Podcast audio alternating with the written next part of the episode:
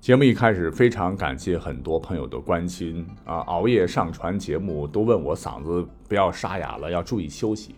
实在是没办法，因为白天我还得上班，只有大半夜才有时间。那要让嗓子舒服，声音圆润呢？呃，我平时呢就是喝一些罗汉果茶，泡一些胖大海菊花茶、甘草茶，呃，可以当做饮料。那么大家伙呢，如果想跟我一样啊，让嗓子。舒服的话，那可以不妨点击节目介绍里边那个点我点我点我的链接，或者播放页面的那个小车车的图标，点进去就有独立茶包装设计的、味道香醇地道的胖大海菊花茶，麦二发四同仁堂老品牌，大力丸挑的啊，各位可以不妨尝一尝。管他正史野史，这里只有大历史，大力讲的历史正在播出。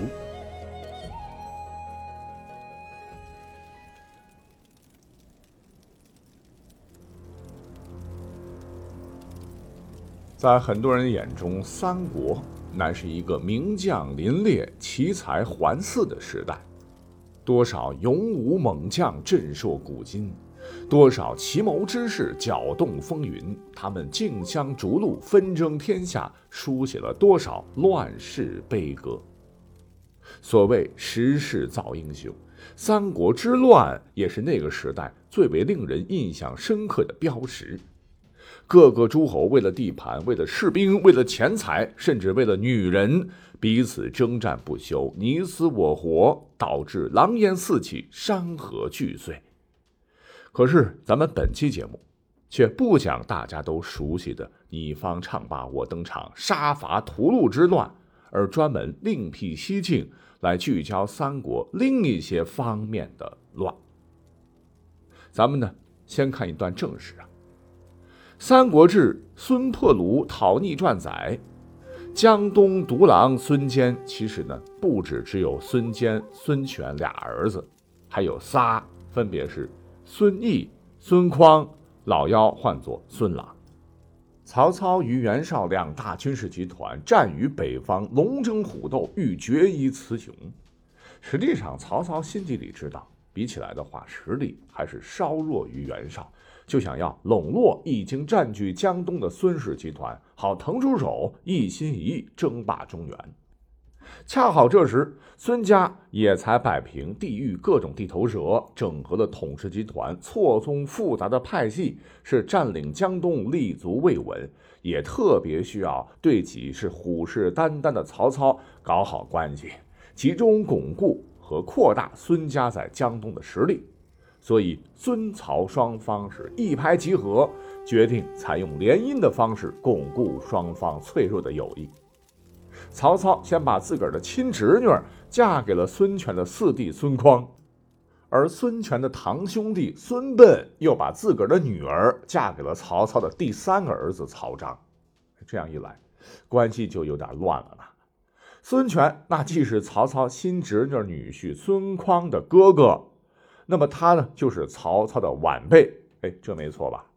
可是孙权和孙膑是兄弟，也就是说，孙权又是曹操的儿子曹彰岳父孙膑的亲叔伯弟弟，和曹操又成了妥妥的平辈。什么？没听明白啊？我再说一遍哈，孙权既是曹操亲侄女女婿孙匡的哥哥，那么他就是曹操的晚辈。可是孙权和孙膑是兄弟，也就是说，孙权又是曹操的儿子曹彰岳父孙膑的亲叔伯弟弟，和曹操又是平辈儿。但这还没有完啊，更复杂的还在后头。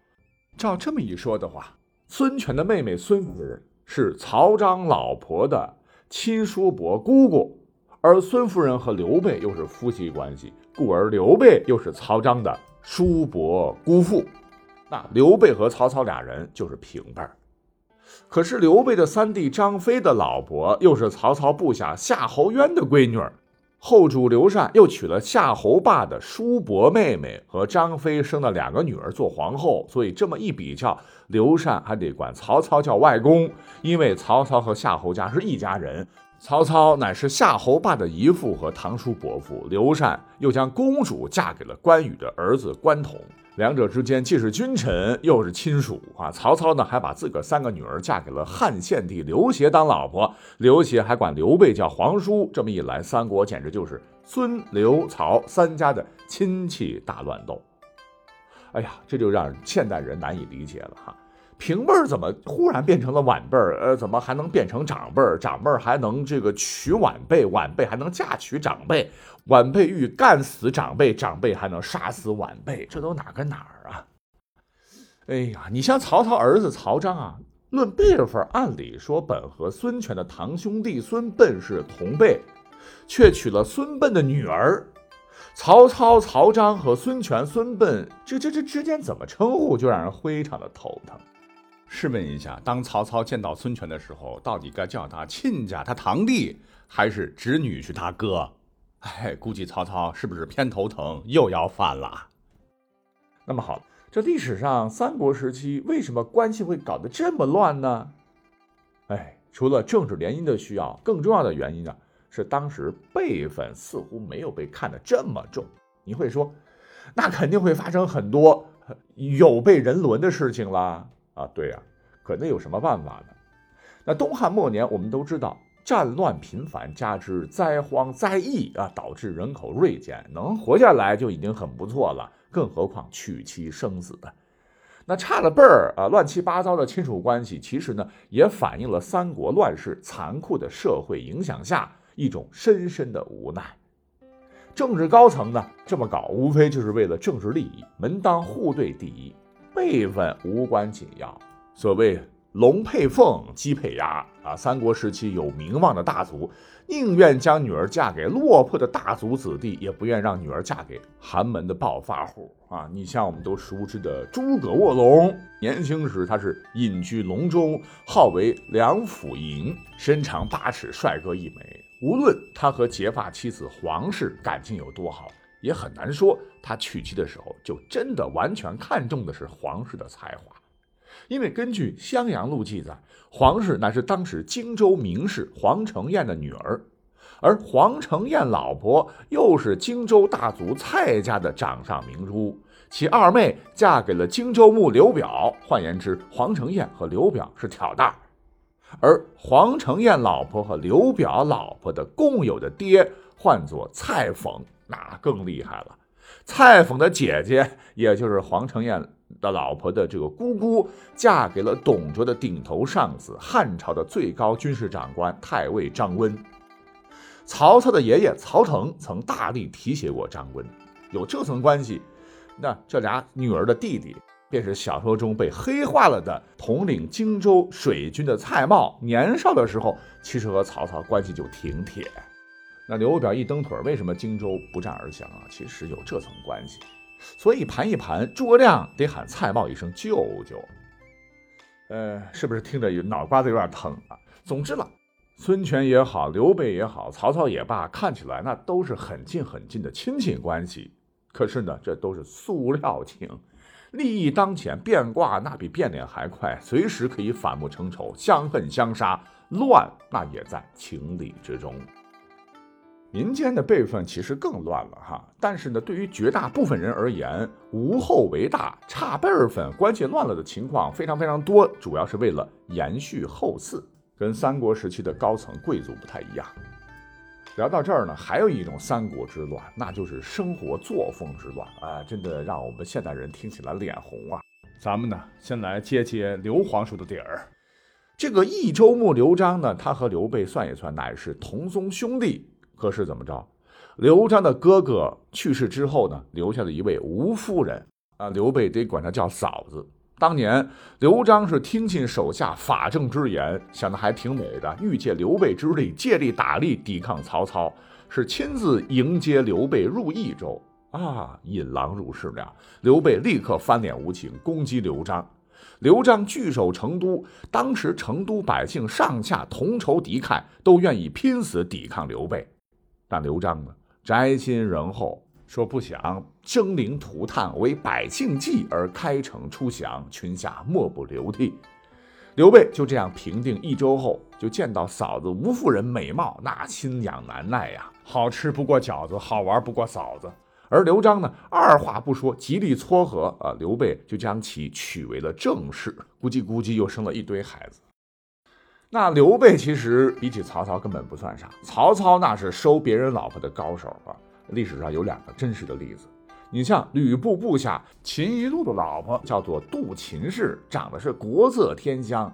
吕布快被曹操灭掉的时候呢，还在曹操这边打工的关羽是隔三差五的向曹操提出想迎娶杜秦氏为妻的这个想法。曹操拍拍脑门说没问题。可结果呢，当见到杜秦氏的时候，啊，美人儿啊，哈喇子流出来了，马上拜堂成亲，被曹操收为了侧室，气得关羽直蹦高。那还有一个故事，就是军阀张继之妻邹夫人。张继死后呢，张继的侄子张绣占据宛城，宛城后投降于曹操。没想到曹操见色起意啊，强纳美貌的邹夫人为妾。这一下。作为侄儿的张绣啊，多了个干大伯，哈哈，深感奇耻大辱，是秘密整备军马，夜间突袭曹军大营。曹操儿子曹昂、侄儿曹安民、爱将典韦为曹操战死。所以说，曹操乃乱世之中最乱来之人，是一点不为过的。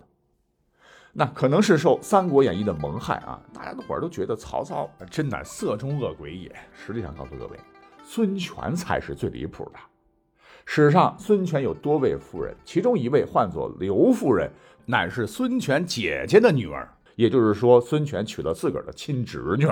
那你想想，前两位也是道德上谴责一下就完了，可孙权已经是突破了伦理底线，禽兽耳。孙权儿子也多哈，其中第六个唤作孙休，乃是吴国的第三任皇帝，史称景皇帝。他的皇后呢，名叫朱佩兰。但你知道他妈是谁吗？叫孙鲁豫，乃是孙权的三公主。也就是说，孙休媳妇儿朱皇后乃是孙休姐姐的女儿，也是如假包换的亲外甥女儿。嗯，怪不得吴国后来多出暴君，可能基因不对了。讲到这儿，还有一件发生在常胜将军赵云身上的真实故事啊。说有一回呢，赵云战功卓著，被刘备安排统领贵阳，而原来贵阳的主政就想方设法的想要把自个儿还有几分姿色、寡居多年的嫂嫂送与赵云为妻，哎，以达近乎。好在赵云没同意。其实呢，他们为什么这么做？哈，说白了，一个是为了生存，哈，一个是为了保暖思淫欲，都可以豁出去，管他什么丑不丑、乱不乱的。所以在这种思想的左右之下呢，三国皇家的婚姻，哎，我们去看一看，最终也决定左右了三国日后的命运。那关于这一段哈，等我出差回去以后，咱们慢慢再聊。我们下期再。